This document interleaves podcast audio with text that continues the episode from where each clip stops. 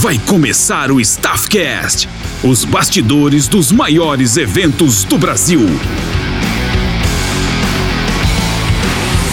Staffcast. Staffcast. Fala galera, beleza? Começa agora o Staffcast. Meu nome é Bruno Dias e esse é um podcast que vai deixar você inteirado em tudo que acontece nos bastidores dos maiores eventos do Brasil. O convidado de hoje é o meu amigo Tiba. Ele é empresário da dupla Brani Matheus, uma das sensações do sertanejo universitário, e também já foi sócio e empresário das duplas Léo e Giba e Jean e Júlio. E aí, Tiba, tudo bem?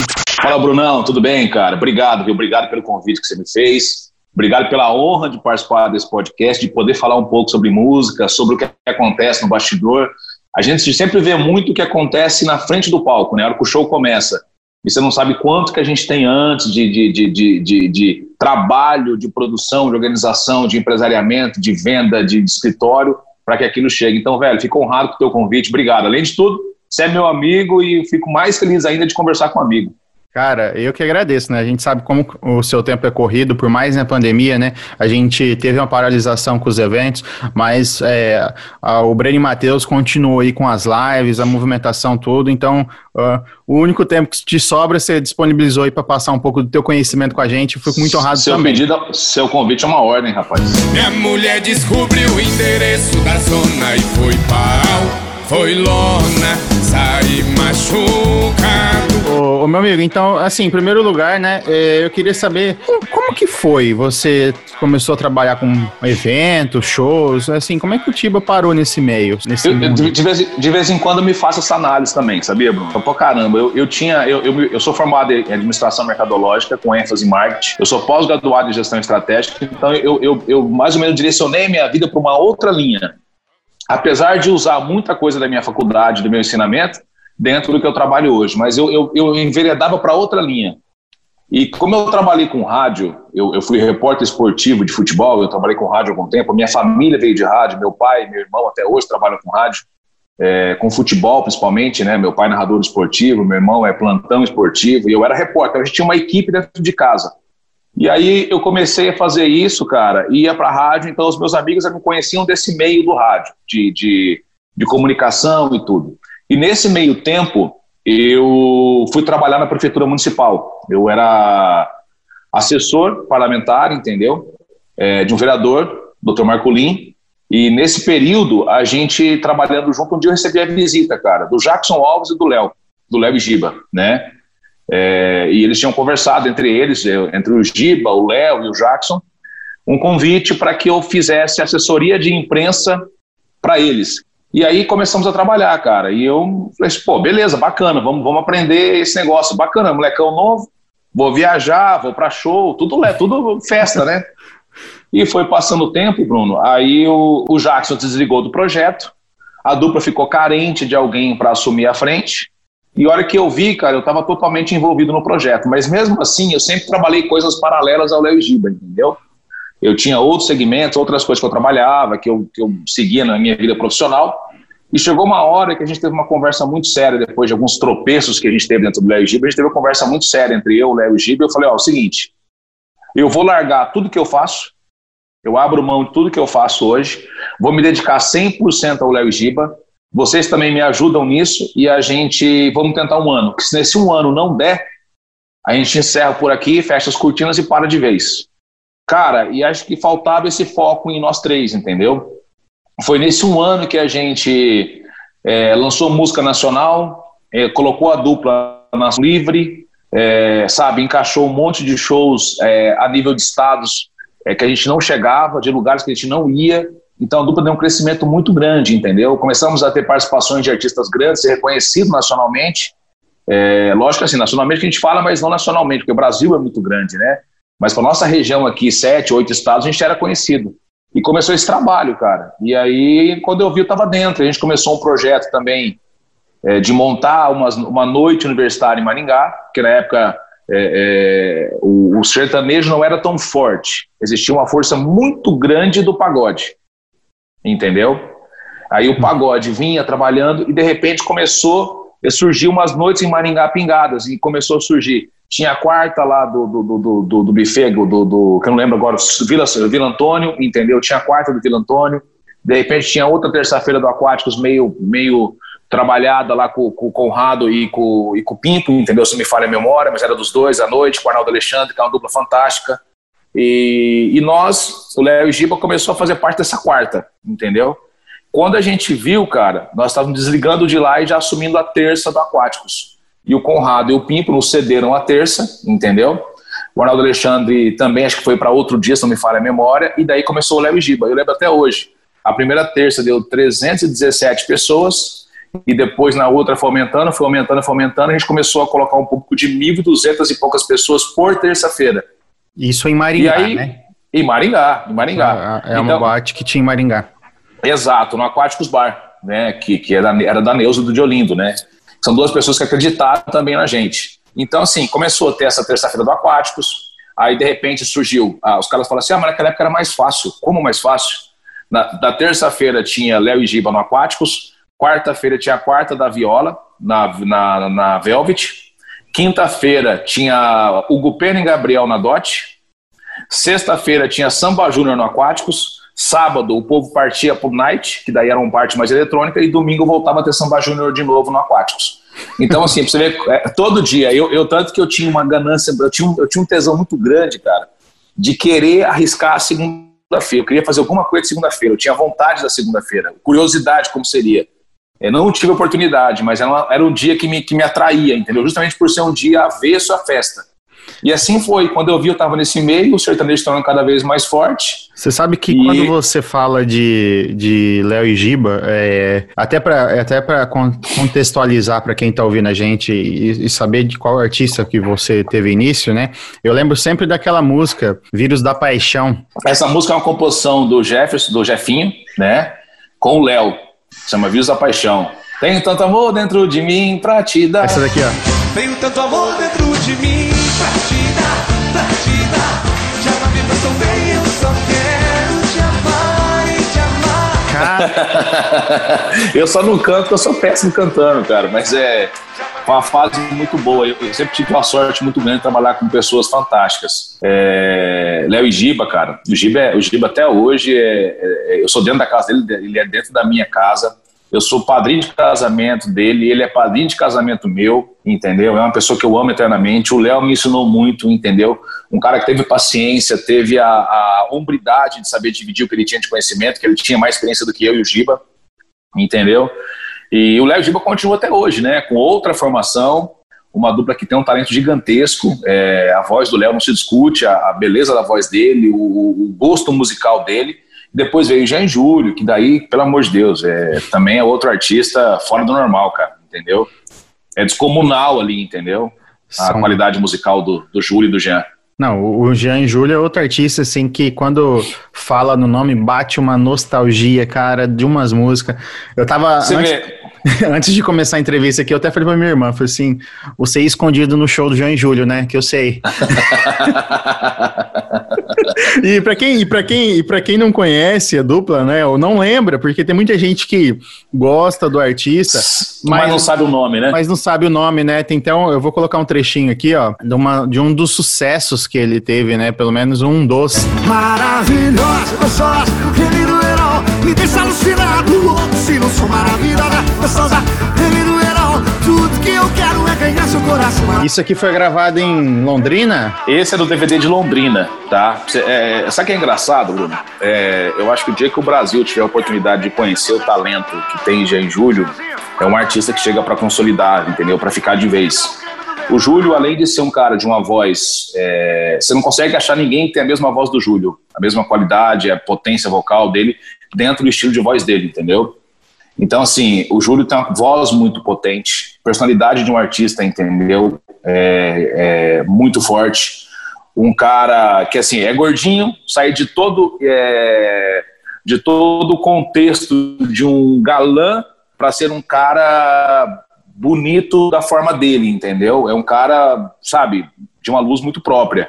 Então o Júlio é, cara, a voz dele é descomunal, a, qualidade musical, e além de tudo, compositor, entendeu? As músicas que você ouve do Jean e Júlio, você pode colocar que 90%, 95% são composições do Júlio, entendeu? É, o Jean também tem algumas coisas, mas grande parte é do Júlio. É, além disso tudo, ele compôs para outros artistas, Guilherme Santiago, Gustavo Lima, que gravou coisa dele, Pablo do Arrocha, entendeu? É, grupo, é, bandas de forró, de, de bandas de, de, do Rio Grande do Sul. Então, assim, o Júlio tem uma qualidade, tipo assim, na caneta também gigante. E o Jean, cara, forma o Jean um segunda voz fantástico, porque fazer segunda voz para um artista como o Júlio canta, o cara tem que ser muito bom. E o Jean é fora do normal também, cara. Então, assim, o dia que o Brasil tiver a oportunidade de conhecer, entendeu? Você vai ver que vai ficar para sempre.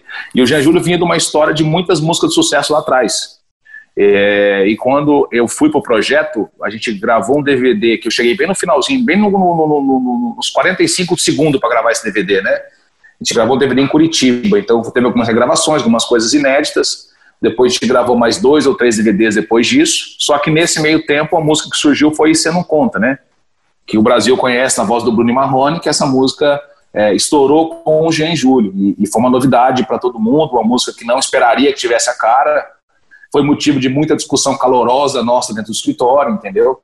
É, eu até apresentei, quando eu, eu vi a música no churrasco, eu apresentei a música pro Júlio e falei, ó, é, acho que tem a cara nossa e vamos para cima. E aí ele também gostou, ouviu de novo e começamos a ver, só que a música vinha numa guia de vaneira, uhum. entendeu? E, nós, e, chegou lá, a gente começou a discutir, que eu falei, ah, não é vaneira, e outro é vaneira, não é a rocha, não é a rocha. No fim virou uma pachata que é a mistura dos dois, e chegamos no consenso, e é foi o sucesso que foi, cara. E entendeu? ficou muito boa, viu? Essa música aí ficou, foi um sucesso. Ficou. É, foi um trabalho feito a muitas mãos. Ah, sempre é, né? Quando uma coisa dá sucesso, sempre tem mais pessoas envolvidas junto, nunca depende só de uma, né? Mas ficou legal, o trabalho que, que foi desenvolvido nessa música é sensacional. Exatamente. O problema nosso, grande parte, parte foi em relação a realmente segurar a música, né? A gente comprou a exclusividade, tiveram alguns problemas que não, não, não, não compensa entrar no, no, no contexto, mas que, alguns problemas que nos complicaram nesse meio tempo aí em relação a, a, ao que diz respeito à composição da música, né? E aí a gente teve que meio que se virar. E a, ah, muitas pessoas até imaginavam que a gente tivesse vendido a música, repassado. Não, a gente teve que ter todo um jogo de cintura ali para conseguir é, não perder totalmente o, o, a, a, música, né? É, hoje, e você não conta, você ouve na voz do Bruno Marrone e você ouve na voz do Jean Júlio, entendeu? Se não fosse assim, talvez se ouvisse na voz de muitos artistas, seria complicado daí a gente ter um domínio, seria um morango do Nordeste. E a gente foi no modão ontem, que você não conta, que você não conta, e que você pagou a conta, que você não conta, que você não conta, e ainda chora. O tal do quem morango canta? do Nordeste, eu não sei quem, quem é o artista. É, aí, tá vendo? É isso que eu falo. É exatamente isso. Eu já escutei na voz de Frank Aguiar, é, sei lá, cara, de tanta gente que você não sabe quem que é o dono da. Cara, cara metade. Ô, ô Tiba, mas assim, é, você já trabalhou com quantos artistas no total? E como é que cara, foi? Eu, são poucos artistas, mas que me fizeram muito bem na minha vida, entendeu? É, me, me ajudaram a crescer muito profissionalmente. A minha trajetória foram 10 anos de Léo e Giba, é, 10 anos de Léo e Giba, foram 6 anos de Jean e Júlio, e nesse momento um ano e meio de Breno e Matheus, uhum. entendeu? Que também é uma dupla é, que eu tenho ficado extasiado com cada, cada conquista que a gente, que a gente tem. Eu, eu digo que eu reencontrei o tesão de, de, de, voltar com a música, entendeu? Quando eu, quando eu separei as minhas coisas no Jean e Júlio lá, que a gente desvinculou nossas coisas, eu comecei a refletir, Bruno, se, cara, será que eu tô cansado da música? Será que já deu para mim, entendeu? É, eu ia parar. De repente surgiram alguns convites para sair de fora do, de, da, de Maringá e eu não quis justamente porque a ligação com a minha família, eu tinha acabado de casar, entendeu? Existe, existia também esse, esse peso em mim que é muito maior do que o ganho financeiro, entendeu? Ou o sucesso. E aí surgiu o Breno Matheus, cara. E era uma, para mim seria um obstáculo muito grande trabalhar com um artista de voz grossa, entendeu? Do, do, do bruto, né? Eu falei, caramba, será que eu consigo isso? Será que vai, entendeu? Eu comecei a ouvir música deles, comecei a pesquisar e no fim, cara, eu, eu hoje eu sou apaixonado por esse mundo bruto, entendeu? Por esse mundo da música mesmo, do, do estilão que, que, que o Breno Matheus faz. E cada vez mais ela descoberta, cara. Então eu voltei até aquela gana de descobrir coisas novas, sabe? De jogar para frente, de não.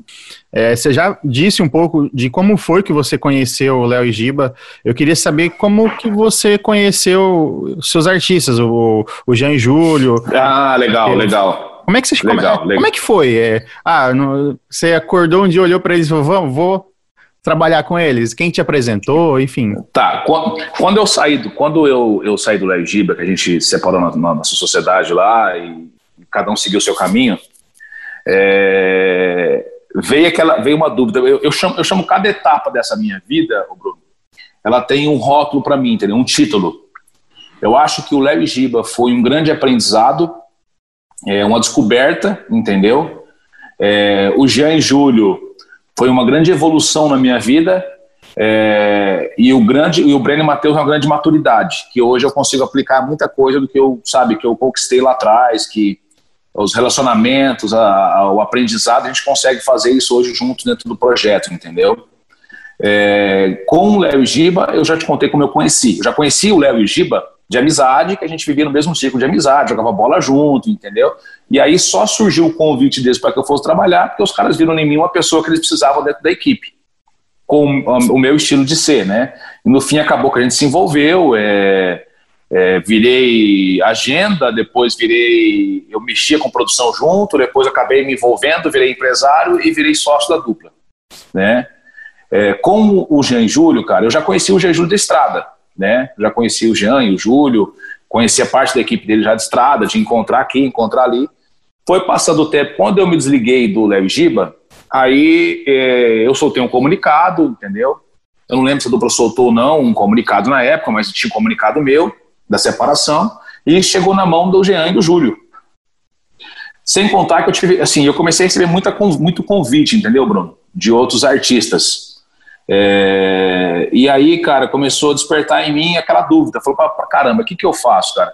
Será que eu tenho capacidade para algumas coisas? É uma dúvida que eu acho que acontece muito na cabeça do ser humano quando você sai da tua zona de conforto. E eu comecei a pensar assim, pô, será que é, a situação antes era, era o Léo e Giba? Era o Tiba? Era o Tiba com o Léo e Giba? Quem era afinal? O que era, entendeu? E eu tinha uma dúvida muito grande disso. E acho que isso me fez até bem, porque daí eu tinha que, eu tinha que descobrir isso. E você ser humano tem que viver para se descobrir, entendeu? E daí, eu um dia, cara, recebendo ligação de São Paulo, Curitiba, Goiânia, entendeu? Pô, vamos trabalhar, vamos isso, vamos aquilo. E eu, sabe, meio reticente justamente por, essa, por esse vínculo com, com a família, com a cidade. Pode ser um erro para algumas pessoas. Eu acho que para mim é, não é um erro, porque eu, eu, sabe, eu quero ficar perto de quem eu amo. E aí foi passando isso, cara. Um dia eu recebi a ligação do Júlio. Ô, oh, tal, pô, precisava falar contigo, tal. E aí, você não tá mais no Legiba? Não, não tô. Pô, vem cá, vamos conversar. Dá um pulo aqui na minha casa Londrina. E aí, eu fiquei meio, falei, caramba, será assim ou não? Aceitei o convite. Parti para Londrina. Foi o único cara que eu saí da minha casa para ir conversar, entendeu? É, parti para lá, sentamos, conversamos. Aquela tarde mesmo que eu sentei com ele para tomar um café, eu já saí acertado. Como a gente iria fazer, como ia acontecer, é, como que seria a forma minha de entrada no projeto, entendeu? E o que, que a gente faria de diferente. E a dupla estava num trabalho, mas estava num trabalho, sabe, é, é, eles estavam meio que estagnados num ponto.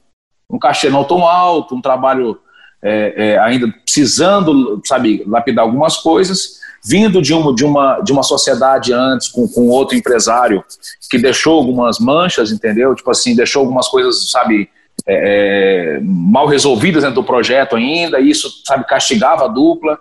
Então a gente começou um processo todo, cara, de trabalhar isso, sabe, de, de lapidar, e assim foi. E aí o Breno Matheus veio através desse processo. Encontrei em um show, encontrei em outro, e aí um produtor deles, que é o Renatinho, que é um produtor nosso até hoje, entendeu? É, sem contar outros amigos, mas o Renatinho foi, foi o principal deles Renatinho veio atrás de mim e falou assim: Ó, oh, Tiba, eu acho que a gente podia unir o útil ao agradável. E acho até que ele, ele fez isso, às vezes sem conhecimento da dupla, é, é, e também em, tentando resolver a situação. No fim, ele foi a ponta, o elo principal que nos uniu, entendeu? Depois a gente houve uma conversa entre eu e eles, e também os outros sócios, que são meus sócios hoje. E nesse, nessa conversa a gente começou esse processo e, graças a Deus, estamos onde estamos hoje, entendeu? Muito, muito de estrada, Bruno, de estrada, cara. Eu acho que as amizades que eu tenho até hoje nesse mundo musical foi feita dessa forma e, e, se tornam consistentes, entendeu? Tem pessoas que você passa dois, três anos sem encontrar, quando você encontra,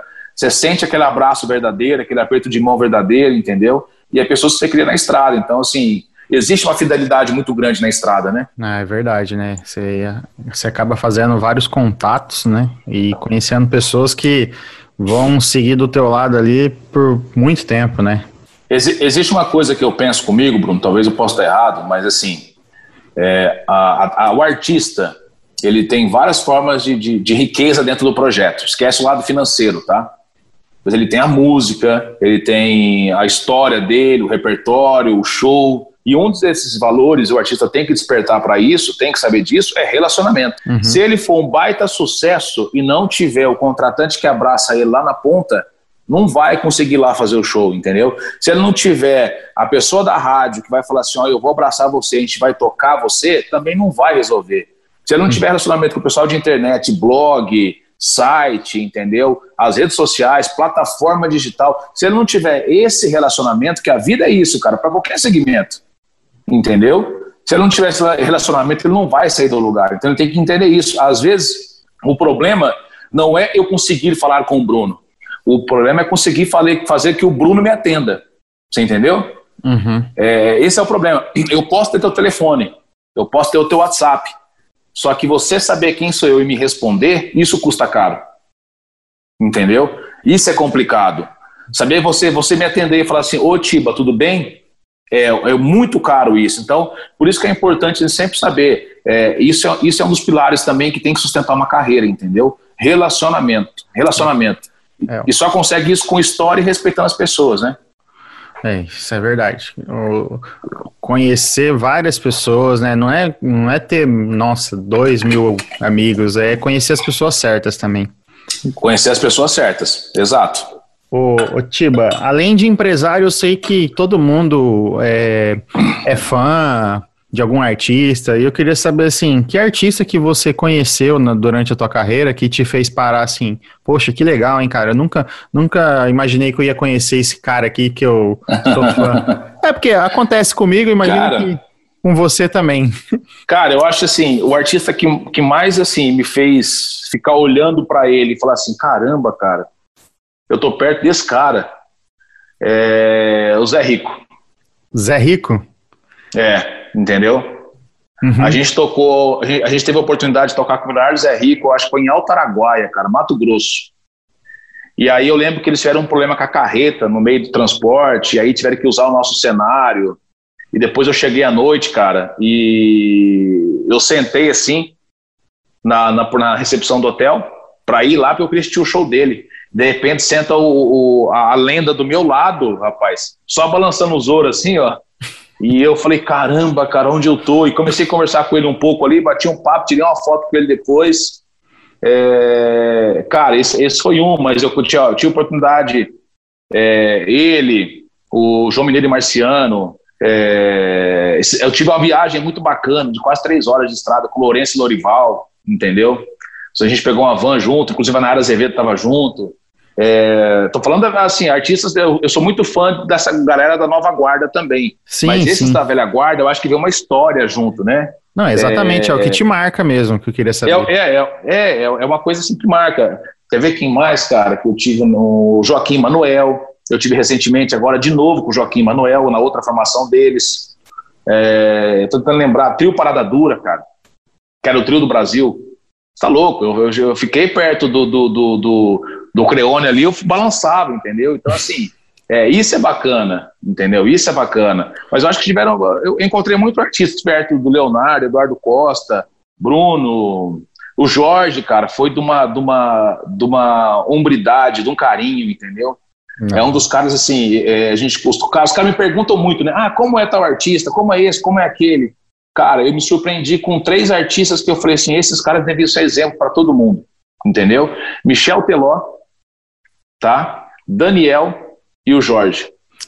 O Jorge é um ponto fora da curva, né? É, é, já, é cara, é, é, diferente. Eu já tive a oportunidade de fazer umas entrevistas com e levar ouvinte no camarim do Jorge Matheus várias vezes, do Bruno Marrone também. E olha, é, foi assim, surpreendente. É, é coisa que eu na roda de amigos, assim, quando sempre me perguntam também como que é o artista, como é tal artista, é sensacional. O Jorge Matheus, eu, eu nunca vi aquilo na vida, vou, vou ser bem sincero, eu nunca vi aquilo. Eu lembro que uma das fãs é, da rádio, ela, ela, um pouco antes de entrar, ela, ela começou a chorar, né? Eu falei assim, não, fica tranquila, né? É, é, você vai entrar ali, você vai tirar a tua foto e tal, tentando manter o controle. Meu, o produtor deles, eu esqueci, me fala o nome agora, mas assim, eles, ele abriu a porta do camarim, ela entrou, a menina já ajoelhou, uma já agarrou o Matheus. Aí eu olhei pra cara dele e falei assim: Meu, o cara vai, vai me expulsar. Essa foi a primeira vez que eu levei, né? Ele vai me expulsar, né? Daí eu olhei assim, ele, não, ela está no momento. Ela, ele falou, eu lembro que essa frase, ele falou assim: Ó, elas estão no momento delas, fica tranquilo. Eles já sabem. Meu, foi um carinho o, eu lembro que o Jorge Matheus abraçou elas e falou assim: Ah, o que, que vocês querem? Vocês querem uma foto? É, pode falar o que vocês quiserem. Não tem dessa de não, é foto com o produtor, é foto com o celular na mão do produtor. Não, não tem aquilo. Cara, eles, ó, eu lembro que ela ficou sete minutos dentro do camarim. Você fala para mim que fã que fica sete não minutos. Não fica. Não fica. Não fica. Não, não fica. fica. É segundos. É, é segundos. segundos. Eu, eu, já tive, já a gente já tem exemplos de artista que só faz isso aqui, ó ó, faz a. coloca o encaixe da pessoa na, na, na, tipo assim, no ombro, o produtor vai lá, encaixa a pessoa, tira uma foto e vai embora. Isso é muito frio, isso não é um camarim. É, é. Isso para mim não é atendimento. Eu, Bruno, eu vou te, vou te, falar um negócio bem sério, Bruno. Uma coisa que eu levo comigo, eu procuro passar isso para quem eu tenho é, convivência, pro, pro, pro Breno, pro Matheus também. Passei isso pros artistas que eu, que eu, que eu passei também, para quem me pergunta. Eu penso assim, cara. Primeiro, um fã para ligar na rádio é, ele tem que ter uma disposição um amor muito grande pelo artista. Primeiro ponto. Para ir na tua rede social, comentar, compartilhar o teu vídeo, ele não tem compromisso nenhum, ele não tem, ele não tem obrigação de se levar e faz por amor. Aí você imagina quanto mais isso ainda, o, o contra o, o, fã ficar numa fila às vezes 10, 15, 20 minutos depois de um show, de um dia lá assistindo o show, entendeu? E ficar ali para tirar uma foto contigo, para dividir contigo, cara, 30 segundos, 50 segundos dentro no camarim entendeu? É, eu penso assim, para o artista é mais um que entra. Ah, é mais um fã que entra. Ah, mais um que vai vir. Para o fã é o momento único, é o contato dele com o artista. Eu estou vendo o cara que eu amo, que eu idolatro, que eu canto as músicas, que eu limpo a casa ouvindo a música dele, que eu vejo na TV, que eu assisto no YouTube. Então, assim, o artista ele tem que ter essa concepção. É, quando o cara fala assim, ah, mas eu não, não, aguento, isso acontece muito, cara. Ainda mais quando o cara tem muitos anos de carreira, ou quando o cara começa, sabe, deixar subir um pouquinho esse ego de, ah, não aguento mais, é 10, 10, 10 fãs só aqui, só vai entrar 10 pessoas para tirar foto. Eu concordo que é estafante a estrada. Só quem vive sabe o quanto é cansado, cansativa a estrada. Só que, cara, você imagina só você lutar a tua vida inteira para fazer o, a tua carreira de sucesso e depois você jogar isso pro lixo para dizer que você não quer atender um fã. Quem faz tua carreira de fã? Entendeu?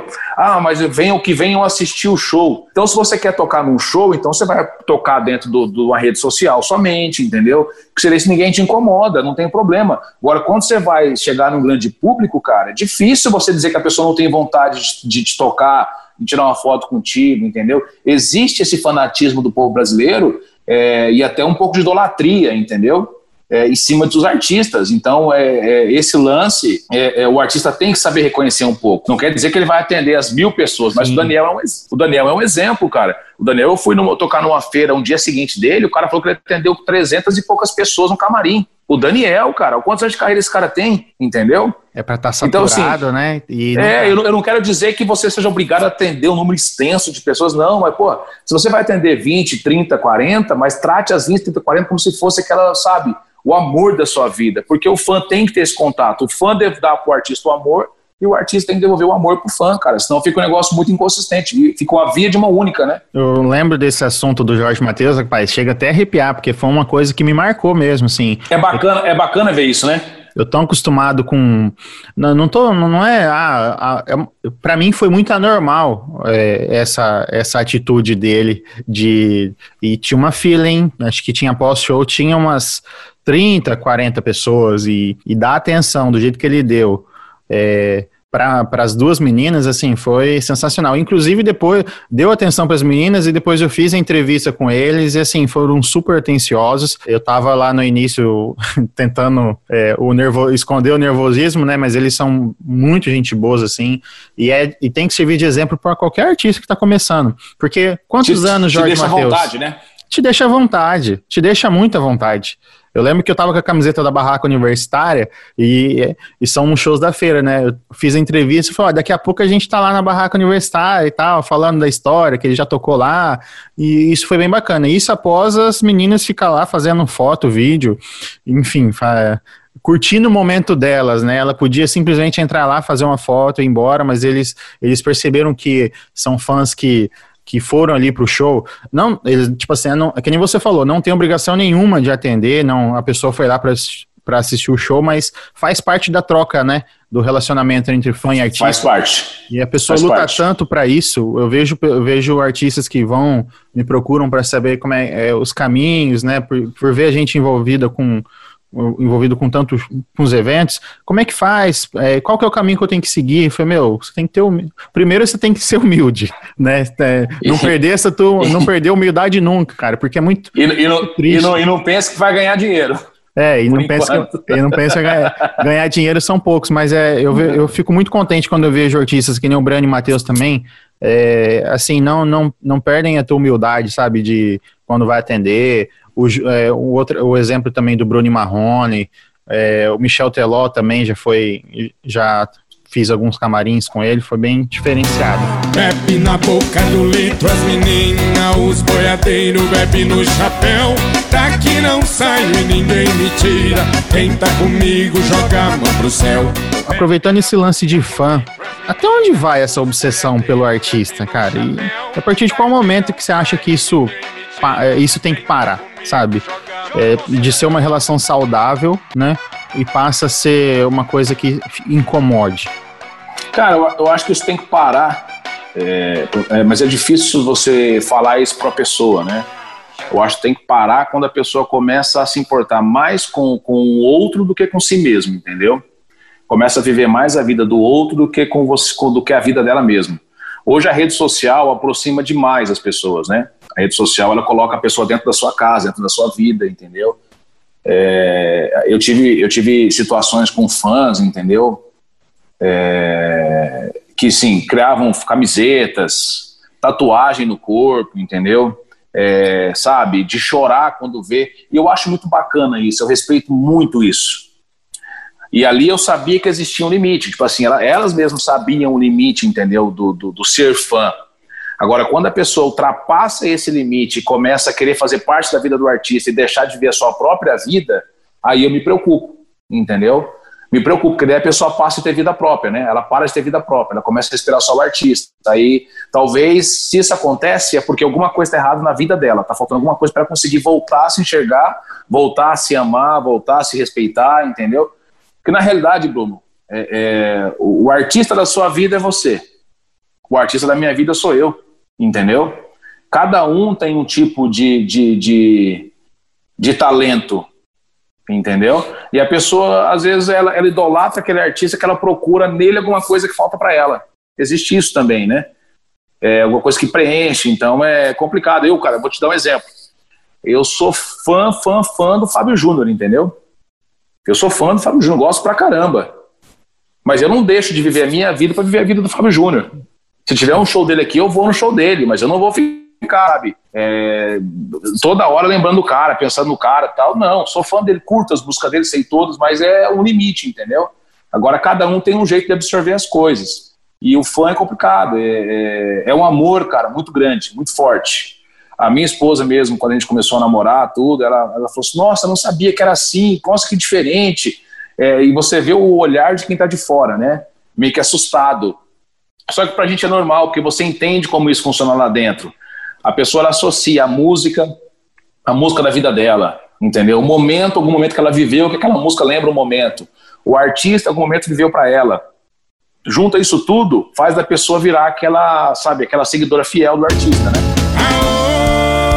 Lasqueira, é bagaceira, mulherada de biquíni com meu chapéu. Eu queria saber um pouco também de como é a tua rotina de quando você pega é, quando é decidido, por exemplo, é, qual cidade que vai ser o show, como é que é todo esse processo né, de, de execução até chegar na data do show? Como é, como é que é sim, a tua sim. parte? O, o, escritório hoje, nós temos alguns sócios que são extra escritório, né, é, que fazem parte de outro segmento dentro da dupla. Tem a dupla, que é sócio do projeto, e temos eu e o Nivaldo, que é o meu sócio, que nós dois somos que vendemos o show, entendeu?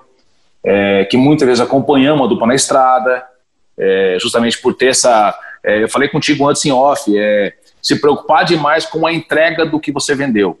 Eu sou muito. Eu aprendi isso na minha vida, na minha vida é, acadêmica, aprendi na minha vida pessoal e a, sou fã na vida profissional. É, você se preocupar com o que você entrega. Se eu te vendo um show, eu quero me preocupar que eu vou chegar lá, o show vai acontecer da forma que eu te prometi entendeu? E hoje existe muita negociação, né? A gente exige umas coisas, o contratante não consegue dar, a equipe não vai saber como que você teve que negociar isso com o cara e por, os porquês de algumas aberturas de, de perna que a gente fala, entendeu? Para alguns contratantes, entendeu? Para que a coisa aconteça. Então, é, cada situação é uma, é uma decisão diferente, entendeu? É, a gente, quando começa esse processo, a gente tem o escritório próprio nosso, então a gente começa desde receber ligação, abordagem de e-mail, contato com o contratante, licitação de prefeitura, você começa a ter essa, esse trabalho teu de bastidor, né? Fechou o show, é feito o contrato, né, com, com o artista, é feita as garantias lá, que são que, que é combinação é, é, do financeiro, tudo, e aí começa o trabalho da, do artista. Se o show é aberto, exposição, festa de cidade, é toda uma documentação que você tem que, que, que envolver, entendeu? Da empresa da regular, bonitinha, tudo, para poder conseguir prestar serviço para o poder público. Se não é, aí é ingresso, aí você acompanha a venda, você acompanha a confecção dos ingressos, entendeu? E aí o processo depois é tranquilo, porque você tem já, tem a divisão, né? A saber delegar. Então eu tenho o produtor técnico, tenho o produtor geral, e aí você demanda para eles, ó, o telefone é esse, resolva isso, o telefone é esse, resolva aquilo, e cada um sabe o que faz. Entendeu? E aí começa toda a se envolver o show. Então, durante o processo é muito, tudo muito tranquilo. Chega no dia do show que é um pouco mais corrido. Porque daí a gente chega na cidade, é, é, é, ah, é visitar uma rádio, é ver como é que está o ponto de venda, é tentar alguma promoção diferente, entendeu?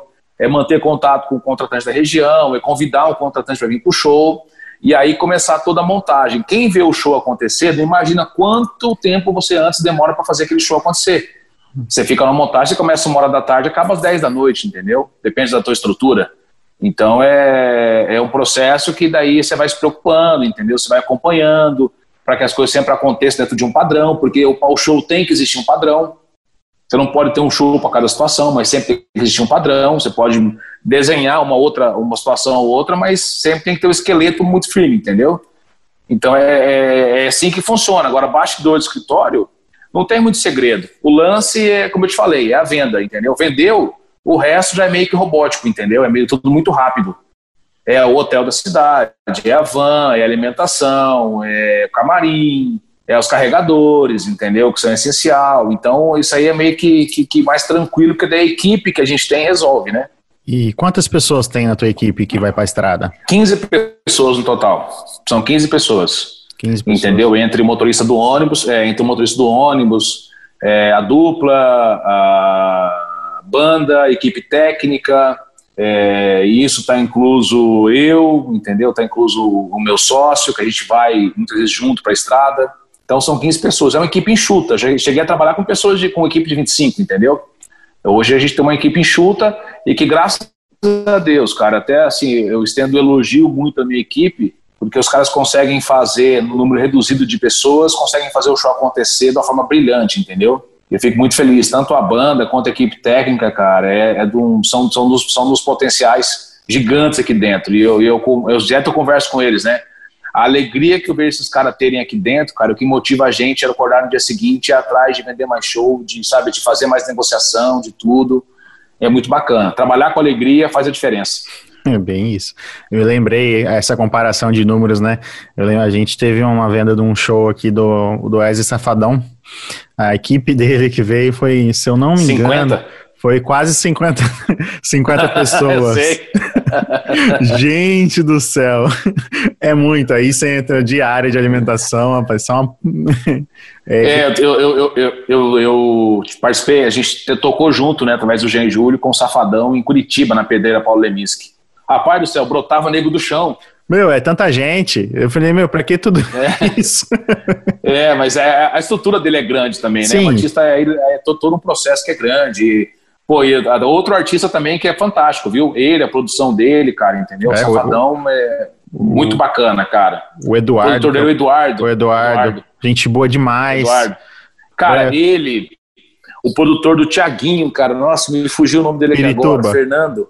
Não, Pirituba. Pirituba. É, é. Gente é, boa. É, é o apelido, é o Fer- é Fernando. Sim. Cara, eu toquei com o Thiaguinho duas ou três vezes, entendeu? Eu toquei, quer dizer, eu, eu, a gente to- É. teve um show junto com o Thiaguinho, né? Eu não toco nada. É, cara, duas ou três vezes. E, cara, o cara chegar pra você e falar assim: não, peraí, bicho, ó, eu vou montar aqui, você pode montar ali e tal. O cara respeitar o artista menor, eu carrego muito isso comigo, entendeu? Eu tive uma situação uma vez que eu passei, cara, é, imprudente, foi tocar Léo e Giba numa boate que tinha ali perto do, do cemitério até, eu lembro muito bem disso. E aí a boate lotada. Aí veio um cara no camarim e pediu um banquinho para ele poder sentar com o parceiro dele no palco. Aí eu falei, não, pode pegar, tá aqui o banco. Ele pegou o banco, ia saindo e eu pedi pro pessoal abrir a cortina do palco. Porque eu acho que artista nenhum merece tocar de cortina fechada. Entendeu? Ele abriu a cortina do palco. Você tem o cenário atrás, o cenário tá desligado, não tem problema. Ele abriu a cortina do palco, tocou. Esse artista só era Marquinhos Sorocaba, que depois separou, virou Fernandes Sorocaba. O Sorocaba talvez nunca lembre disso, mas eu depois lembrei quem era o Sorocaba que tocou naquele show, entendeu? E aquilo serviu de lição pra mim. Falei assim, caramba, cara, olha só, bicho, como o mundo é, é muito, sabe, muito rápido. A última vez agora a gente teve fazendo show em Cândido Godói, acho que foi, cara, Rio Grande do Sul. Tinha umas 8, 9 mil pessoas. Foi, foi Breno Matheus e João Neto e Frederico. Entendeu? Eu não sei se você já, já fez produção pro Projeto Frederico, Já. mas é o Luan, o Luan, que é o produtor deles, que inclusive é primo deles, cara, também foi um cara fantástico. A gente chegou lá, cara, todo receoso, entendeu? Porque o Breno Matheus, ele começou a ter uma ascensão, começou a ter um trabalho, então ele não é um artista nominal. Não adianta chegar lá e querer conversar de forma diferente com os caras, entendeu? Tem que respeitar. E foi conversando, conversando. Ele falou: não, peraí, vocês vão usar isso aqui, vão usar aquilo ali e tal. Rapaz, o cara liberou 95% do cenário dele pra gente, entendeu? Então, assim, é, é, para ele talvez foi uma coisa tão simples, que é a mesma história do, do, do- da fã no camarim, né? Para ele foi mais um dia de estrada, uma coisa simples que ele fez. Para mim ficou marcado, entendeu? E eu espero que um dia eu possa devolver esse favor também a ele, entendeu? Ah. Ele, a, a, ao Pirituba, a, a, a- ao Eduardo, entendeu? São pessoas que ficam marcadas, cara. Vão te ensinando a ser humilde, entendeu? Não, é, todos esses que você falou aí, o, o Luan, o Perituba, o Eduardo, são pessoas sensacionais, assim, é, não só como profissionais, mas como pessoa mesmo, né? Você percebe que eles têm um, um, um carinho, assim, quando vai te tratar, in- independente de quem você seja. Exato. É difícil, né? E você sabe que esse, nessa estrada aí você encontra cada mala.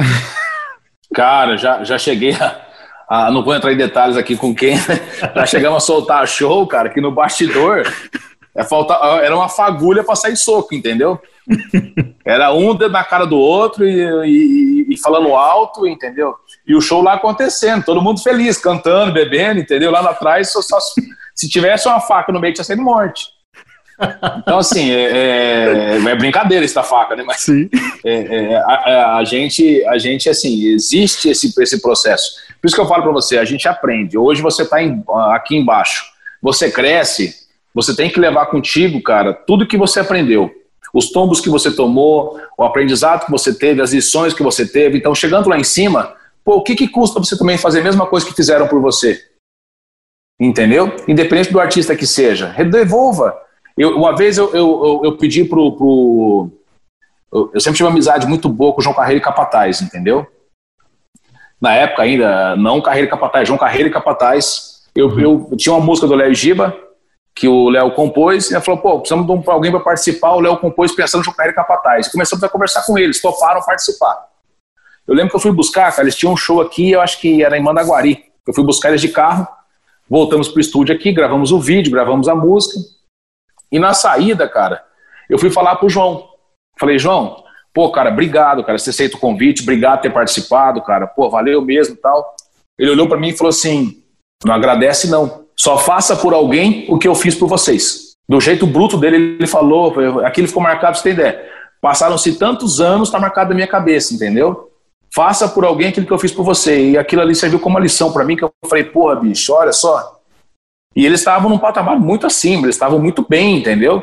E ele veio, participou, cara, e depois ele só falou assim, eu quero passar no Mac e comer um lanche. Foi o que ele pediu, cara, pediu mais nada. Entendeu? Os dois. Então, tanto o, o, o, João Carreiro quanto o Negão, cara, pô, são, são até hoje são pessoas que eu tenho, tenho contato, entendeu? São amigos e, e me deram também outra lição de vida que eu levo para mim. Por isso que eu procuro, às vezes, ser muito humilde na estrada, ter, sabe, ter saber me colocar nos lugares, porque eu tive uma aula, uma escola muito bacana nesse tempo que eu tô na estrada, entendeu? Uhum. Não, é, o João Carreiro e o Capataz na, estavam em ascensão né, nessa época aí muito grande, né? E olha a atitude. Grande, cara. Grande, grande, grande. Passei com isso também com o próprio Janeiro Federico, cara. Participou de uma música do Léo Gil chamado Bem ao Caramba, entendeu? Que é a composição do Neto Ferraz e, e do Léo. É, eles também participaram da música sem problema nenhum, entendeu? Aceitaram. Cara, é, é muito bacana, Bruno. Esse meio nosso, cara, tem pessoas que valem a pena você continuar nele, entendeu? Você fala, ó, isso aí é, é, é modelo para mim, entendeu? E, e, você falou de participação de música. Como é que é feito esse convite? Como é que você olha para a cara assim dessa música? Você olha para a música e fala assim, não, essa música vai ficar na voz de tal artista. Você, escolhe pelo leque de, então, de parceiros que você não, tem ou, ou vai no geral? É, então, é, hoje é difícil. Existe um problema muito grande hoje quando você fala, pô, eu quero a participação. Vamos dar um exemplo aqui de um artista X que ele tem um contrato com uma gravadora Y, entendeu? Vamos, tipo, vamos supor, ele tem um contrato com a Som Livre, com a Sony, com a Universal. Aí eu vou lá peço pro Bruno participar da minha música. Beleza, o Bruno vem e participa. Depois eu tenho que pedir uma autorização para a gravadora. E a gravadora pode negar essa participação, entendeu? A gravadora leva parte dos direitos conexos da música ela entra como produtora fonográfica junto.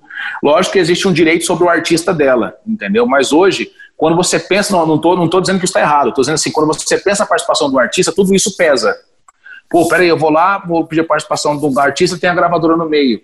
Pô, será que depois eu vou conseguir ter essa rentabilidade com isso? Porque hoje, uma das receitas do mundo artístico, e acho que de muitos artistas que hoje estão na pandemia, é o que rende a plataforma digital YouTube. Entendeu? Então, quando você começa a dividir a tua receita, você começa a ter menos ganho. Então, isso é, tem que pensar muito nisso hoje. Hoje, a, a parte tua é, de internet, plataforma digital, tem que ser pensada como uma estratégia de carreira, entendeu? E gigante. Isso te rende dinheiro. É, é uma vez até conversando com a Jani, eu comecei a falar isso para ela.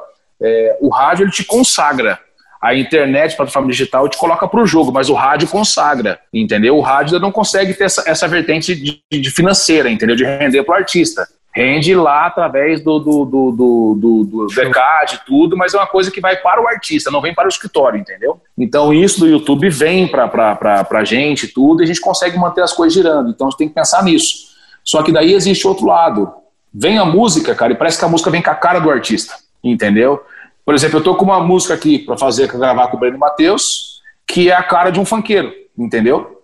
E eu tô atrás de um funkeiro já faz seis, sete meses, entendeu? Para descobrir qual funkeiro vai ser esse. Gravei ontem com, é, Kevin, com, o produtor do Kevin e o Chris. Já pensei no Kevin e o Chris, inclusive mantei, tive, tenho um amigo que tem contato com ele, falei, rapaz, me ajuda, entendeu? Jerry Smith, é, é, o Guga, entendeu? é, são pessoas que a gente tá, tá na listinha lá para você tentar. Só que tudo no seu tempo, entendeu? Na hora certa. Eu não posso também. Uma coisa que você tem que. Tá, você não pode queimar largada, você não pode jogar o checkmate errado, entendeu? Senão o cara fala, não, não ferrou. Então a gente tem muito esse cuidado. A gente.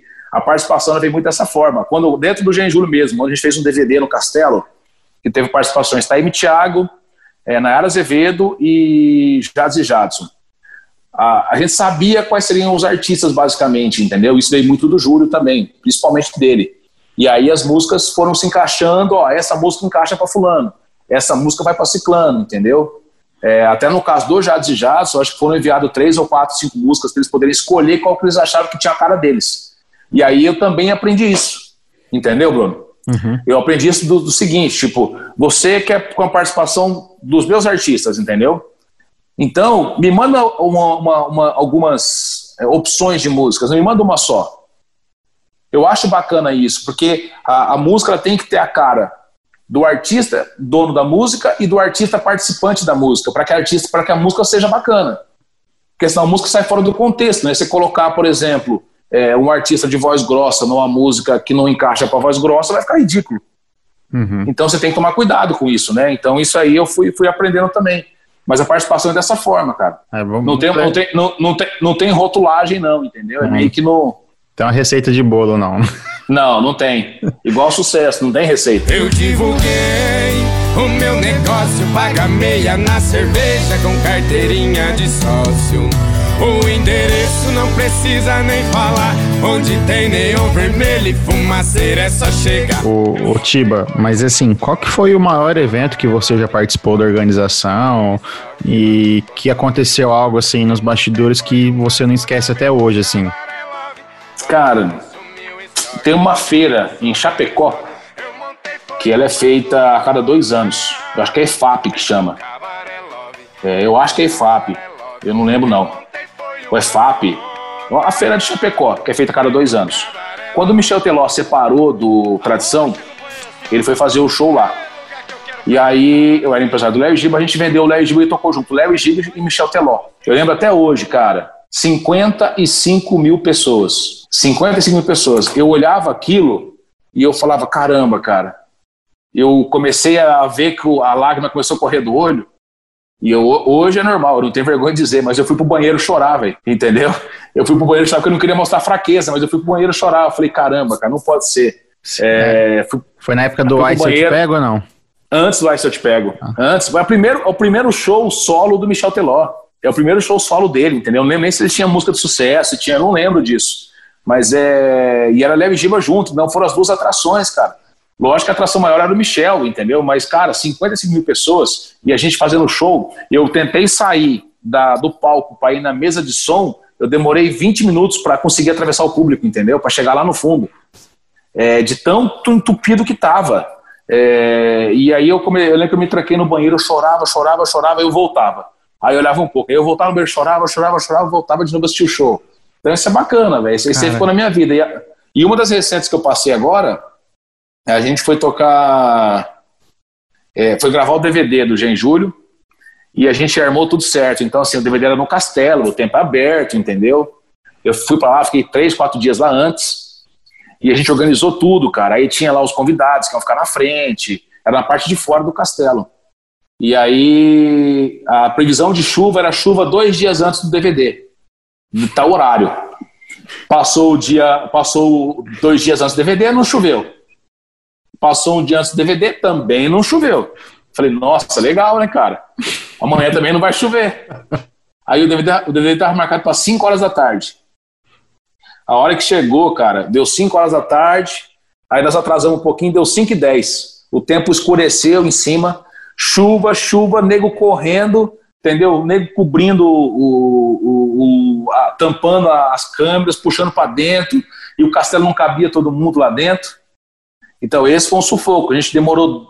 Eu lembro que até hoje, a dona do castelo, ela chamou a gente e falou assim: ó, vem aqui comigo. Estava eu e né, o meu produtor, o César, vem aqui comigo no fundo. A gente foi lá no, no, no fundo, cara, num quartinho dela de oração, e ela pegou, acendeu uma vela para mim e pro César falou assim: vamos rezar. A gente rezou, é, chorando, entendeu? Porque aquilo lá, cara, era um sonho de todo mundo, né? Você luta muito, custa caro. E aí, daqui a pouco, a hora que a gente começou, deu um tempo ali, respirou, a chuva parou. A gente conseguiu fazer o DVD. De toda a chuva que caiu, queimou, acho que foram dois canhões par LED e acho que parou de funcionar um move, só. E choveu, mas foi um dilúvio, entendeu? Essa foi uma situação que eu passei que foi, foi bem marcante para mim. E a última agora foi a da Mantina, no rodeio, no ginásio. Entendeu? O show de um amigo meu lá, do Cabeludo. É, o chamou o Gigante, né? O rodeio. E a gente tocou para quase 20 mil pessoas lá com o Breno Matheus. E foi onde eu vi também a dupla, sabe, é, muito solta no palco, feliz, a equipe feliz a galera só cantando, sabe, cinco, seis, sete, oito músicas do, dos meninos. E é difícil, cara, chegar com uma música no, no, no público é difícil, mas chegar com seis, sete, oito músicas no, no, público, sem ser um artista nacional, com força de TV ou coisa assim, entendeu? Então é. ali foi uma coisa marcante também. Então. Pô, que legal, Tiba. A gente entender como é que é é, é, emocionante, né, essas partes aí de, de participação, desde participação de, com artistas maiores, né, assim, vão se dizer, uhum.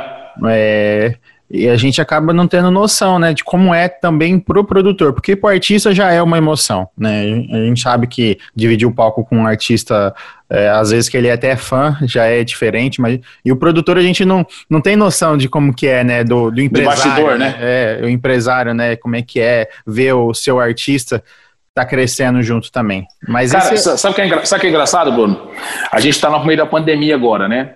Nós temos duas músicas gravadas é, para soltar. E a gente está projetando gravar mais algumas coisas soltas agora nesse meio da pandemia, pelo menos uma, uma por mês, uma a cada dois meses. É, a gente, é, você vê a música chegar para você, rascunhada, entendeu? Com uma guia ali, você ir lá, a, ouvir a música, entender que a música tem a cara do seu artista, o artista concordar, colocar um, fazer uma guia em cima da música, ver que o negócio ficou bom, levar para um estúdio, gravar, aí você faz um vídeo, grava um negócio bacana, solta na internet. E, bicho, isso demora um processo muito longo e complicado de você acertar. É mais fácil, a chance é muito infinitamente maior de você errar do que você acertar. E aí, de repente, você solta a música, aí você está dentro da sua casa, descansando, passa um carro na frente da sua casa com som alto, ouvindo aquela música que você falou: caramba, eu participei disso aí, cara entendeu? Eu diz faço é, parte disso aí. Diz que é o auge ele, do, do artista, né? Quando ele tá. É. Ele passa um carro de som, um carro escutando a música dele, né? Diz que. Exato. É. é emocionante, assim. Já eu tenho alguns amigos que, que falam assim, Bruno, a sensação é inexplicável. É, cara, assim, situações de chegar em churrasco, a pessoa não saber quem é você, ou numa festa, a pessoa nem te conhecer, não saber que você mexe com isso, que você é da, da dupla, entendeu? E você chegar lá, o cara tocar uma música e falar assim: ó, oh, esse menino aqui, bicho, é muito bacana, cara. É bacana demais, entendeu, Bruno? Então é você ir, às vezes, num, num barzinho, cara, e os artistas que eu acho, eu respeito muito esses artistas que fazem barzinho, entendeu? Fazem é, boate, boate, pub. Eles tocam as músicas ali, tiram um repertório, e, cara, para os caras colocarem a música do seu artista no repertório deles, entendeu? É uma glória muito grande. Os caras levam a tua música para frente. Eles fazem aquele público que tá ali conhecer a tua música, que às vezes não conhece, nem todo mundo conhece. Então, bicho, é muito bacana. Você tá no barzinho ali, de repente o, o cara vai lá e puxa uma música, é a música do seu artista. Já cansei de passar por isso, entendeu? E, cara, e, e meio que ficar meio que extasiado, entendeu? É uma mistura de sentimentos. Você fala assim, caramba, bicho, olha que bacana isso. Entendeu? Entendi. A própria, eu, eu, vivi muito isso com você não conta, cara, entendeu? Na época do, do, do Gen Júlio, eu vendo artista de televisão, artista nacional, cara, tô postando a música, entendeu? E você fala, olha, bicho, olha só onde foi parar, cara. Então hum. é bacana, é, é, é, esse é o troféu, entendeu? Eu costumo dizer para amigos, para contratantes, que o artista tem dois tipos de ganho, né, Bruno? É o ganho financeiro e o ganho moral. É, o financeiro, lógico que é o que sustenta, paga as contas, mas o ganho moral é o que mantém o artista, entendeu? Sim. É o ganho moral, é esse, é, é esse lance da moral, do artista ser conhecido, senão também não adianta é, é ele existir. Você falou da gravação do DVD, né, que choveu. Esse foi o maior perrengue que você já passou na, nessa vida aí? Não. Qual foi? Agora, eu quero, eu quero saber a, a qual gente, foi o maior. A gente foi fazer. Eu passei dois sustos na minha vida, cara, que foi assim, foi complicado. Um foi com o Léo Giba, a gente fez um show no Rio Grande do Sul, eu acho, e aí tinha um show nesse Poingá. Para o artista tocar na sua cidade, é, a emoção parece que é dobrada, entendeu? Parece que ele tem uma questão ali da terra dele, entendeu? É, e aquela mística de que santo de casa não faz milagre, tudo isso pesa, entendeu? E a gente vindo para cá com notícia de que estava tudo esgotado. Tinha, cabe 15 mil pessoas na arena aqui do Parque de Exposição, tinha 15 mil convites vendidos, entendeu? E a gente vinha tudo tranquilo, cara. De repente, e era dia das mães no domingo. E o show nosso era no domingo. De repente me estourou o, o, o ônibus perdeu o ar. Estourou o ar dele, estourou o pneu. Não sei se esquentou a campana, estourou o pneu, que rebentou toda a tubulação de ar dele e perdeu a direção e perdeu o freio. E aí teve sorte nossa que o Edinho, que, que era um, um, trabalhava no apoio nosso, ele, ele levantou, cara, e ajudou o motorista a virar o volante para jogar o ônibus caindo para o lado contrário da ribanceira, entendeu? Nós na serra. E aí ele, ele conseguiram parar o ônibus, não sei como, que eu tava, eu tava dormindo. Eu só acordei que eu vi que o ônibus deu uma virada brusca e nós descemos, aí todo mundo ajoelhou, chorou, cara, pra caramba, porque nós vimos uma morte perto, entendeu? Você desperta daquele jeito, e depois a gente veio devagarzinho, parou numa borracharia no meio da estrada, um domingo, o cara abriu, mexeu lá, fez uma gambiarra pra gente chegar aqui, mas, cara, você vê todo mundo assustado, ninguém mais dormiu. A gente chegou aqui para fazer o show, a gente chegou em cima da hora, é, aí você olhar pra, pra, pra arquibancada, e você vê. Me engasga a voz, bicho. Imagina, é difícil. Imagina, cara. Você olha para arquibancada, você vê a tua mãe, teu irmão, teu pai, entendeu? É, tua família ali do lado, e você fala assim, cara, talvez eu não tivesse chego aqui, entendeu? cheguei a arrepiar aqui. Talvez, talvez eu não tivesse chego aqui. E isso aí foi uma coisa que marcou muito para mim. É, eu, eu, eu, eu respeito muito a estrada. Eu respeito muito a estrada. Eu tenho muito medo da estrada. E por por ter medo que eu respeito ela, entendeu? Ela é traiçoeira. E a gente passou nesse dia, acho que um susto maior que eu tive na minha vida. Então foi aí, ó. foi difícil, cara. É, é, é, e aí eu, eu, eu, cheguei em cima do palco, Bruno, a gente montando ali, correndo, cara, eu olhei pro lado. Aí você vê, ah, era dia das mães, teu pai, tua mãe, meu irmão, minha irmã, cara, dando tchau pra mim e tal. E aí eu vi a família, cara, do Léo, do Giba, a família dos músicos, todo mundo ali torcendo por nós, entendeu? E mal eles sabiam, cara, que a gente talvez não tivesse chegado aquele dia para fazer o show. Talvez não tivesse tanta alegria naquele dia, entendeu? Esse foi um dia. E por último, agora, a gente foi fazer um show em Geceaba, Minas Gerais. É, Geceaba é do ladinho da onde aconteceu aquele desastre lá da. Brumadinho? Brumadinho. Brumadinho. Geceaba é do lado, entendeu? Para você chegar lá, é muita serra, Bruno. É muita serra, entendeu? É muita curva. E, cara, o ônibus nosso, ele chegou normal. Na estrada, o motorista falou que sentiu ele um pouco complicado. Nós chegamos na cidade, a hora que ele foi subir para chegar no parque, a roda caiu. Caiu o eixo, quebrou o eixo do ônibus e caiu a roda. Simplesmente, o ônibus arriou no chão e aí ficou ali parado. Então ali eu, ali eu ajoelhei e agradeci muito a Deus. Falei assim, ó, eu acho que ele nos livrou mais uma vez, entendeu, de um, de um desastre. Porque se aquilo tivesse acontecido em uma curva da serra, eu não estava mais aqui hoje para contar a história, nem eu, nem, nem, nem os companheiros. É, é, difícil, cara. É, a gente voltou, todo mundo meio assustado também. O, aí a gente conseguiu um cara da cidade que foi lá, resolveu, soldou tudo de novo, deu a garantia, não, pode ir tranquilo, entendeu? E aí depois a gente foi se, se, se recuperando um pouco na estrada, mas, cara, é, esse susto aí é complicado, viu? Graças a Deus, agora é só história para contar, né? a gente, deixa eu contar outra pra você, pra você dar risada. A gente foi fazer um show uma vez, cara, com o Léo Giba, entendeu? Aí, eu não vou citar a cidade, não, mas fazer um show com o Léo Giba uma vez. Daqui a pouco estamos lá, cara, o show acontecendo e tal. Aí o, o Giba foi dar tchau, não sei o que que era, bicho. Nós partimos pra última música, né? É, e daqui a pouco só escutou o Giba, não sei o que o Giba falou no palco, cara, que eu não lembro. Ele falou alguma coisa no palco, acho que saiu uma briga, ele falou assim, ó, oh, a gente não briga não, tal, tal, isso, aquilo. E todo mundo olhou, virou atenção pra briga, né? Daqui a pouco só escutou tiro pra cima. Pá, pá, pá.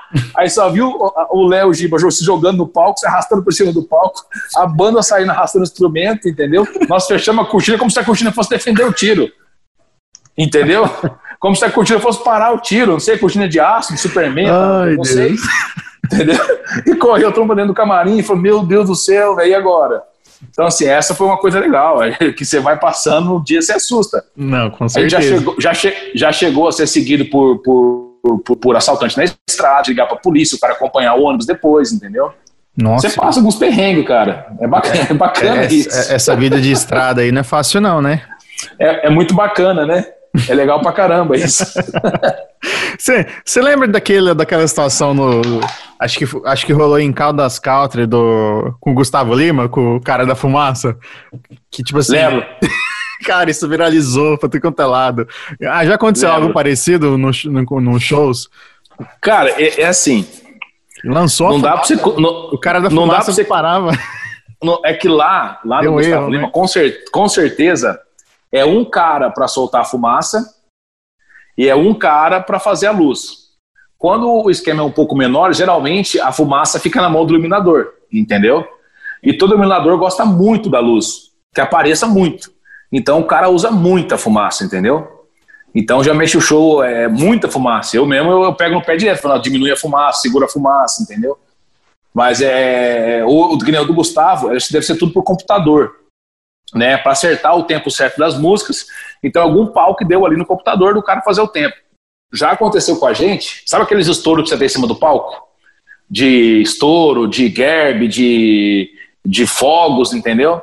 Nós montamos uma vez tudo aquilo, eu acho que era no Léo Giba, cara, montamos aquilo, montou todo o palco bonito, e era um show grande, né? E aí o moleque foi testar. Mas não tem que testar aquilo, que se você testa, ele estoura. É. Aí, ele foi conectar na tomada para deixar para ele usar depois. Só que ele encostou o fio um no outro. A hora que ele encostou, tipo assim, a passagem, montagem daí à tarde, passagem de som. Começou a estourar tudo, cara. Foi o show de fogos mais lindo que eu vi na minha vida. Estourando tudo. Pá, pá, pá, pá, pá, pá. Aí eu parou, aquele fumaceiro saiu do palco. Eu olhei pro canto, ele tava com a cara de cadela lá. Falou assim: Ô, oh, apertei sem querer. E à noite, cara, tocamos no seco, sem fogos nenhum, porque não tinha mais. É, vai fazer o quê? É uma vez. Isso só... acontece, velho. Acontece. Ai, Deus. Coisa, essas histórias aí, cara, que é diferente. Né? Acontece. Né? Já, já, chegou a fazer. Cheguei a fazer show, Bruno, numa cidade que o palco era bem íngreme, assim, né? Bem na descida mesmo, na igreja do lado, no Vale do Ivaí, a cidade, que eu não vou lembrar o nome. Bem íngreme assim, entendeu? E aí, cara, nós começamos a fazer o show e o palco começou a pender pra frente. O palco começou a cair. E a gente ia cair com tudo junto, que painel de LED, tudo, ia tudo para cima. De repente, cara, a gente viu que o palco começou a dar uma pendida, nós fomos, o show acontecendo, nós demos uma volta por trás, pegamos caminhão do caixa do cara de som, ligamos caminhão, travamos o caminhão, aí pegamos corda e fomos amarrando no, no, no, nas treliças e amarrando no caminhão, amarrando na treliça e amarrava no caminhão. E depois ia com o caminhão andando devagarzinho para puxar o palco de volta e deixar ele amarrado na, na, na treliça. Senão não tinha descido com tudo para baixo. Rapaz do céu, segurança total, né? Não, isso é, é como eu falei, emocionante. É, eu falo pra você, hoje, hoje Bruno, é, a gente conta a história, né? Mas na hora você assusta, cara. Na hora você assusta, né? Na hora você fica falando, meu Deus do céu. Pois é. Aí você vai aprendendo, cara. Você começa a chegar. Hoje você já tem um pouco mais de experiência, você chega, você já consegue olhar algumas coisas, já prever um pouco mais de cagada que pode acontecer. É, isso faz parte do teu crescimento. Você começa a chegar e fala, peraí, bicho, isso aqui não vai ficar seguro. Vamos mexer nisso aqui, entendeu? É o departamento vai dar merda, né? vai dar merda. Exatamente. É, exatamente. É o, o DVM, né? É, é bem isso. Ô, Tiba, é, existe rivalidade no, no meio sertanejo entre é, empresário, produtor, artista? Já, já, você já teve alguma experiência negativa com isso? Cara, eu acho que existe assim. A concorrência é normal em qualquer segmento, né? É, tudo que você vai fazer na vida, você vai ter um. Você vai ter, se você tem a, a frequência toda da rádio, você vai ter uma rádio concorrente. Você tem uma, você tem uma loja de sapatos, vai ter um concorrente loja de sapato. Então a concorrência é normal. O sertanejo, eu acho que ainda é muito unido. Muito mais que os outros, os outros segmentos, entendeu? Musicais. Tanto que você vê a força que o sertanejo é, tem, entendeu? É, a gente falar hoje que MPB, música popular brasileira, é, é, é, é MPB lá que eles falam, eu acho que MPB, de certa forma, o rótulo é da sertaneja, entendeu? É a música que o povo realmente ouve. O, o popular mesmo ouve, não os ricos ouvem, entendeu? Então, hoje também ouvem, né? Mas até um tempo atrás, como eu falei pra você lá atrás, quando a gente começou com a terça lá do Aquáticos, tudo, o sertanejo era meio discriminado, cara, entendeu? Não existia essa, essa força assim. E o universitário veio para somar. Agora, falar para você que não existe concorrência é, no meio musical, existe. Existe. Agora, assim, trapaça, não sei te falar, entendeu?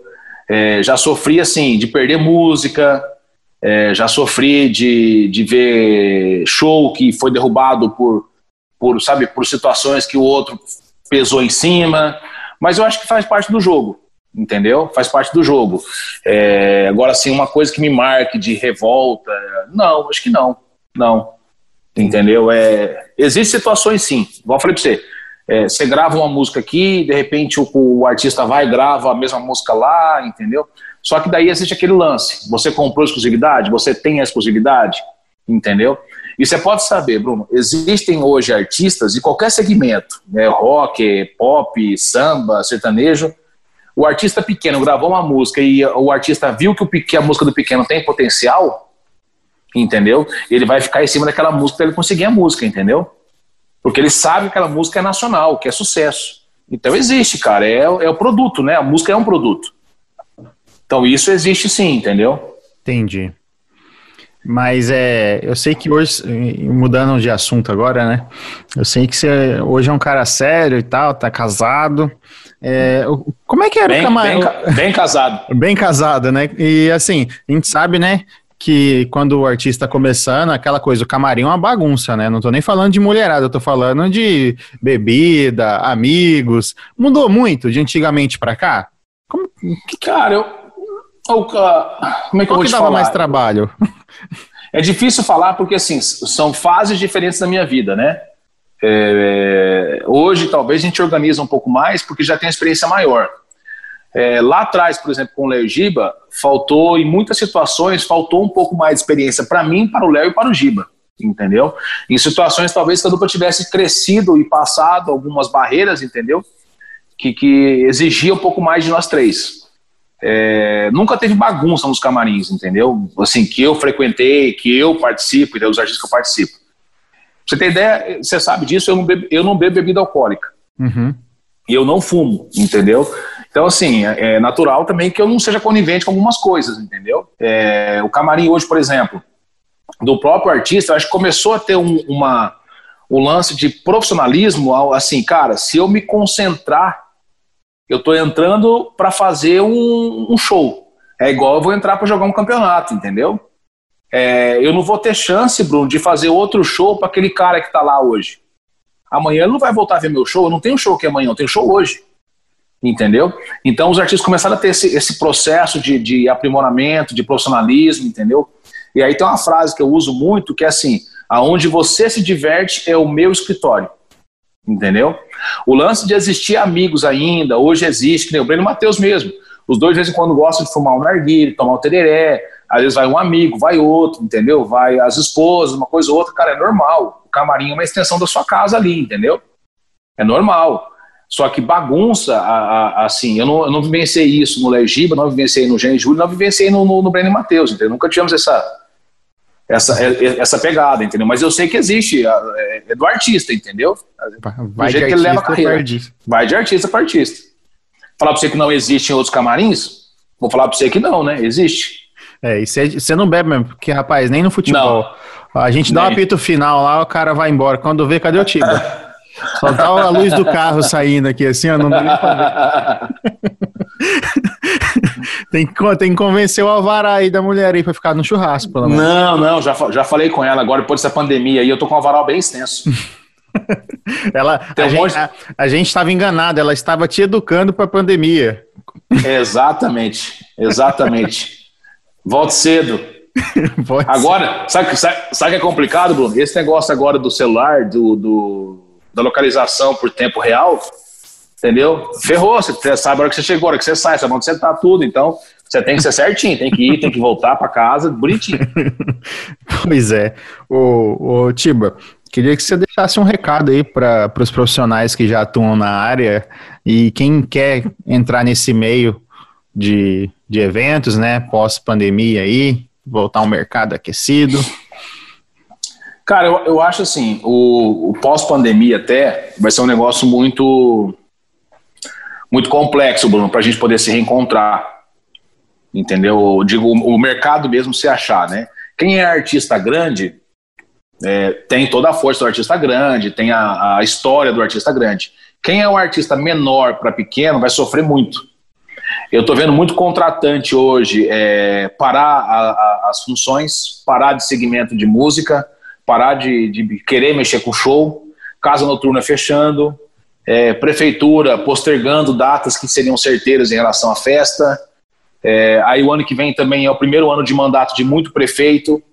É, então, assim, é um pouco mais complexo. Alguns não vão querer fazer porque estão vindo também de uma recessão que a, a, a essa, esse, essa pandemia afeta completo financeiramente todos os meios, até o público, entendeu? É, então, assim, vai ser um negócio muito complicado. Eu acho que a gente, o ano que vem, vai ter que ter muita, muita, muita força mesmo, cara, muita fé, entendeu? É, eu estava lendo até, até, até agora há pouco, eu estava lendo algumas coisas aqui dizendo o quanto é importante você, a lei da atração, né? Você tem que pensar que vai dar certo. Você tem que ter força para que vai dar certo. Tem que ter fé de que vai dar certo. Então acho que o ano que vem para nós vai ser de muita superação. Eu acho que a pandemia acabando, nós vamos atravessar um tempo para conseguir se recuperar, entendeu? Porque vão ficar poucos contratantes de pé é, e esse aí não consegue consumir tudo. Vai ter muita cidade fazendo show, mas muitas também não fazendo. Então, assim, vai ser um aprendizado. Como a gente em, em março falava que a pandemia duraria até junho, nós já estamos em julho, é uma coisa muito incerta, hoje, né? Então, assim, é, igual eu te falei, tem duas músicas gravadas, vou gravar mais projetos, entendeu? Com, com o Breno Matheus. Quando a pandemia passar, a gente vai soltar essas músicas. Não adianta, eu, eu, eu creio, não adianta soltar a música agora entendeu? Porque a música não vai fazer efeito agora, eu não vou vender show agora. Eu não tenho como arriscar muito, eu não tenho grana para ficar gravando música uma atrás da outra. Do projeto não tem dinheiro para isso, entendeu? Para ficar gravando várias músicas, arriscando de DVD e lançar no meio da pandemia, porque daí a pandemia anula você. Você vai ter a música, o povo ouve você lá no YouTube, beleza, plataforma digital, na rádio, mas não tem show. Então isso complica muito. Então, como eu estou te falando, está sendo um momento de muito aprendizado muito aprendizado. É, eu acho que muito artista também vai parar a carreira, porque não está dando para aguentar, é difícil, cara.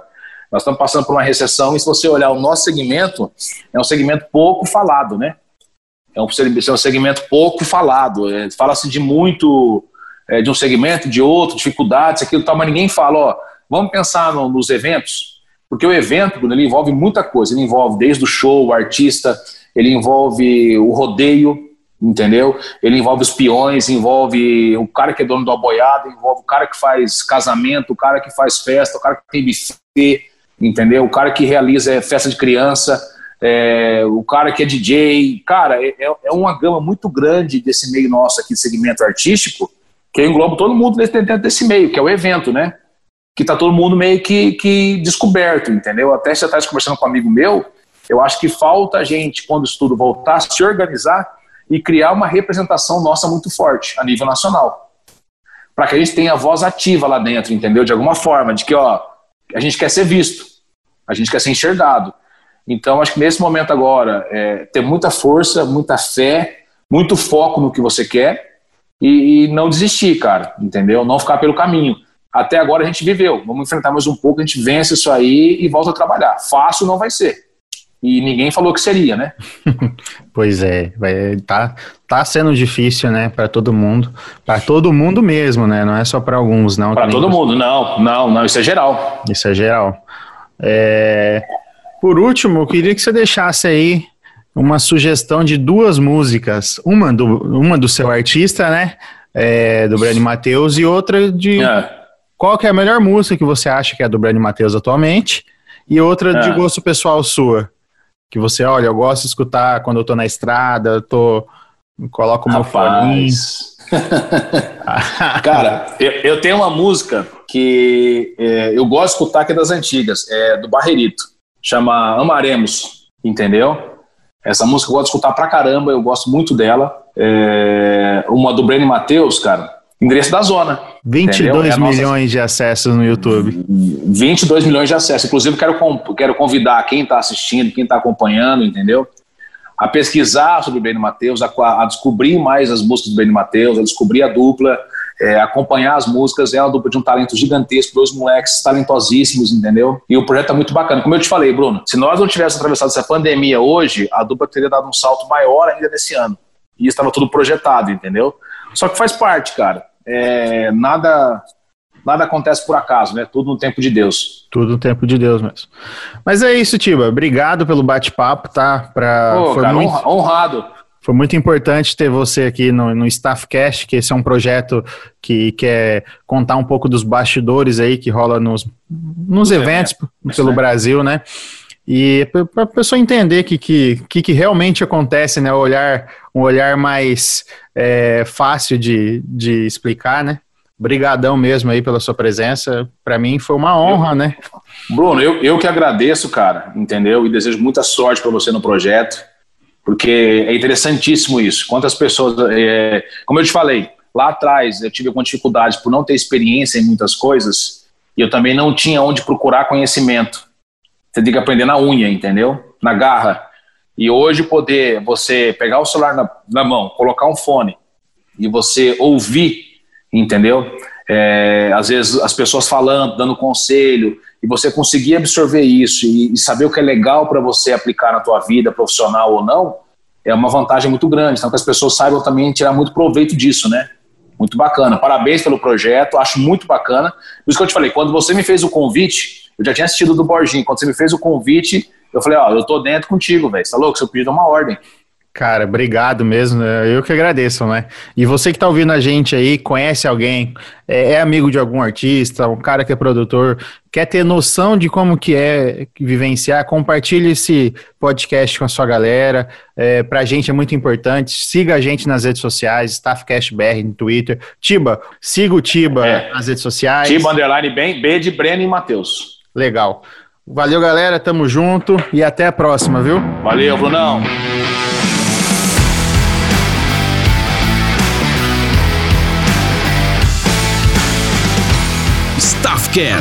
Os bastidores dos maiores eventos do Brasil.